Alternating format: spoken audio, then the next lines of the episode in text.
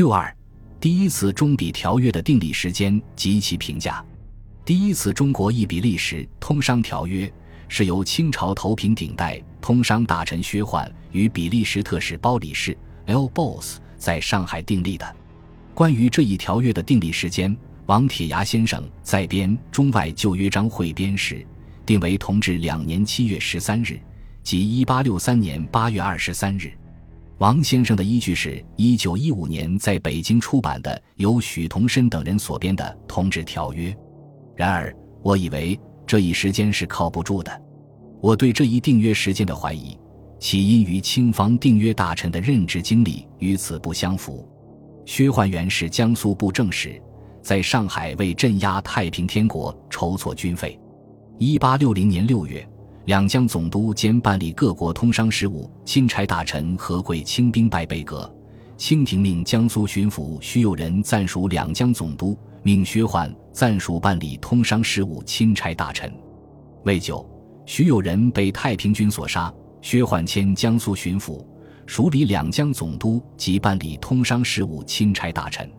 是年八月，曾国藩任两江总督，但通商大臣仍由薛焕兼任。一八六二年四月，李鸿章带淮军至上海，署理江苏巡抚。未久改时任。薛焕仅剩下通商大臣一职，为了抚慰薛焕，清廷加其头品顶戴。然而，曾国藩、李鸿章等人与何贵清的矛盾极深，而薛焕正是何贵清手下两员大将之一，另一位是浙江巡抚王有龄。李鸿章到沪后，更是必欲去薛，薛因此不安于位，于1862年6月奏请撤销通商大臣一缺，改由督府兼任。一八六三年五月，薛调至北京，任总理衙门大臣、礼部左侍郎等职，而薛焕一下的通商大臣一职由李鸿章兼任，改为南洋大臣。后李谦两江总督，仍兼南洋大臣。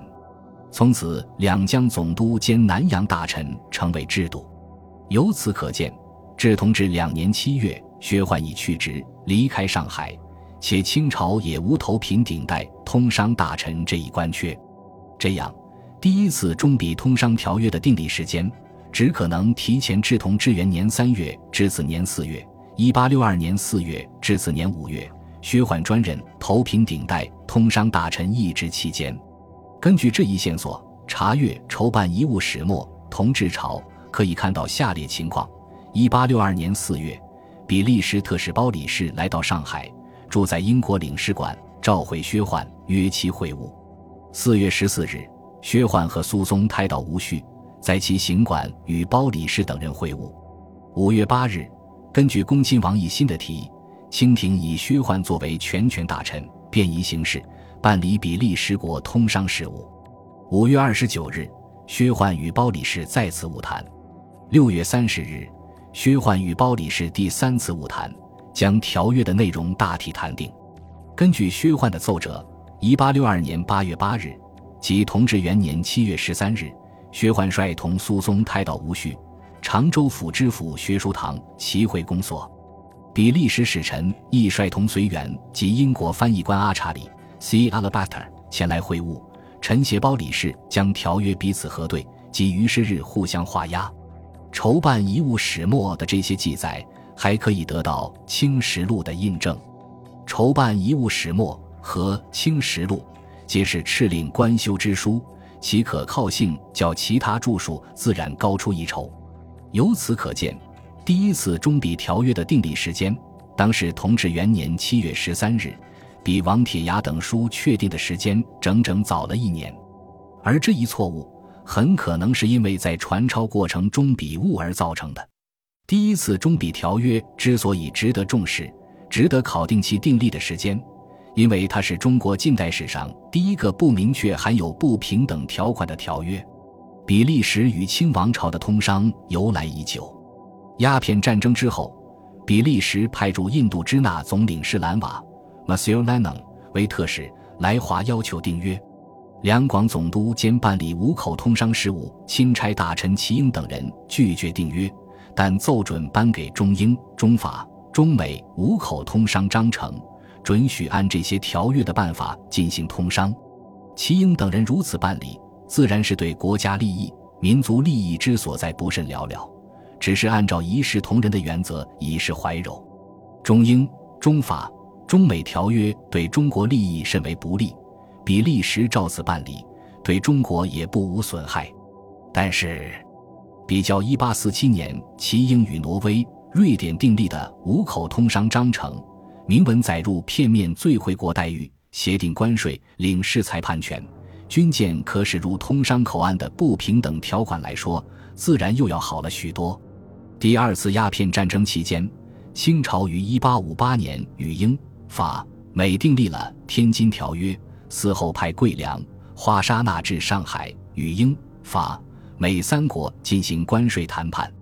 比利时使节闻讯前往上海，召会桂良等人，要求订立条约，享有与英、法、美同等的权利。桂良复召称，他们只专理英、法、美三国事件。其他国家应与两广总督兼五口通商钦差大臣黄宗汉交涉，并将该照会托英国领事转寄比利时驻广州领事。一八五九年春，办理通商事务钦差大臣一职改由两江总督何桂清兼任。比利时使节再来上海交涉，何桂清以广东文卷未到为由推脱。是年秋，比利时使节召会何桂清称新开各口。该国应订新约，一体准行。他提出条约内容三款：一、该国大小官员、商民眷属、船只货物，约与别国同事；二、条约十年做一次修订；三、条约加盖国玺，在上海互换。何贵清复诏称，中美《天津条约》刚刚互换，英、法两国尚未定义，似三国章程定妥，再代为陈奏。请比利时仍照道光二十五年（一八四十五）成立，在五口进行通商。一八六二年，包里士出使中国，其目的就是与清政府订约，使比利时享有与英、法、美三国《天津条约》同等的权益。包里士给薛焕的召会中提出了中比条约的草本，共三款，其内容与咸丰九年的要求大同小异。但其第一款更为明确：凡比利时国所派之钦差大臣、领事府以及各等商民、船货物件，在与中国，均应与别国受益最优者同受其益。包里士企图用无限制最惠国条款，均占他国已经得到或将来可能得到的全部权益。主持谈判的薛焕，久观上海，与外国使节多有交涉，对外部世界也有更多的认识。他最初不同意订约，但劝告无效，恐包里士北上天津，便同意谈判订约。他见包里士所拟条约草本第一款包罗各国条约在内，不能接受，又恐明显拒绝对方所知欲兼，便另拟三款：一、比利时需在各通商口岸设领事，并禁止商人充当；未设领事之通商口岸，比利时商民禁止通商；二、比利时可在清政府此时已开放的十五个通商口岸进行贸易，但不许到内地游历。三，比利时公使将来不得驻扎北京。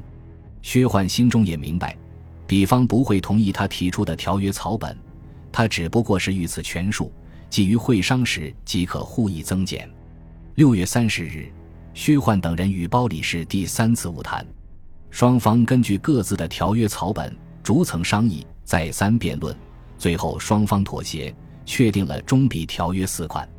第一款，通商各口必须由比利时本国派为领事官驻扎，或托有约各国领事驻扎该口之领事官代管，会同中国地方官办事。如该口无比利时国领事官及代管之领事官，则比利时国商民未便前往贸易，其领事官不得以商人充当。第二款。比利时国商民应准在中国通商各口照有约各国一体贸易。第三款，比利时国商民前来中国通商各口贸易，其应完税钞与商民违约事罚及查办人犯欠债各情，均照有合约各国章程办理。第四款，本约立定后，四两国欲比批准，该用国宝定于十八个月期内，大清国大臣、彼国大臣。在上海互换，永远遵守。从条约内容来看，实际上是对当时中比通商情况的承认。他虽然同意比利时可到新开放的口岸贸易，同意比利时按新定海关税则纳税，其中查办人犯一语，也隐隐同意比利时有领事裁判权，但是，毕竟没有明文写上领事裁判权的条款，而片面最惠国待遇、协定关税这些至关重要的不平等条款，该条约并未涉及。对于中国利益而言，中比条约比起道光二十五年颁给已参照执行的五口通商章程，还是更为有利一些，并且这一份条约还第一次规定，领事不得以商人充当。商人领事是当时中外关系中十分荒诞不经之事。商人以钱财购买欧洲各小邦一领事文职，然后来中国招摇。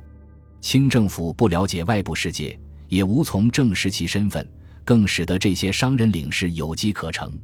从这一份条约开始，清政府与西方各国的条约大多亦有此款，长期危害中国的商人领事亦逐步绝迹。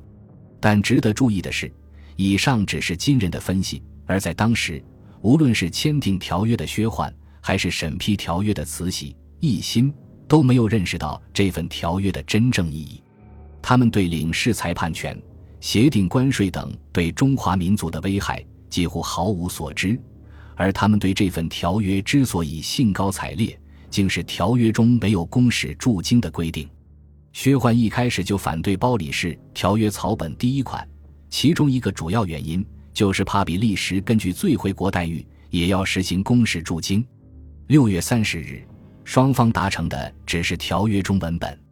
薛焕害怕包里士日久毁生，另寻之解，指使苏松太道吴绪旁敲侧击，令彼自行赶紧翻译，以便早日画押，杜绝隔腾。八月八日，条约一签订，薛焕立即向清廷报喜，清廷中书大臣大为赞扬，称之办理甚为妥协。然而，清朝的愿望并没实现，比利时政府拒绝批准这份条约。条约也未互换。四年之后，即同治五年，两国签订了共有四十七款的通商条约，即第二次中比条约。比利时从该条约中获得了片面最惠国待遇、领事裁判权等权益。次年，第二次中比条约在上海互换生效。中国近代史上第一个不明确含有不平等条款的条约——第一次中比条约。就这样烟消云散了，几乎没有留下什么痕迹。本集播放完毕，感谢您的收听，喜欢请订阅加关注，主页有更多精彩内容。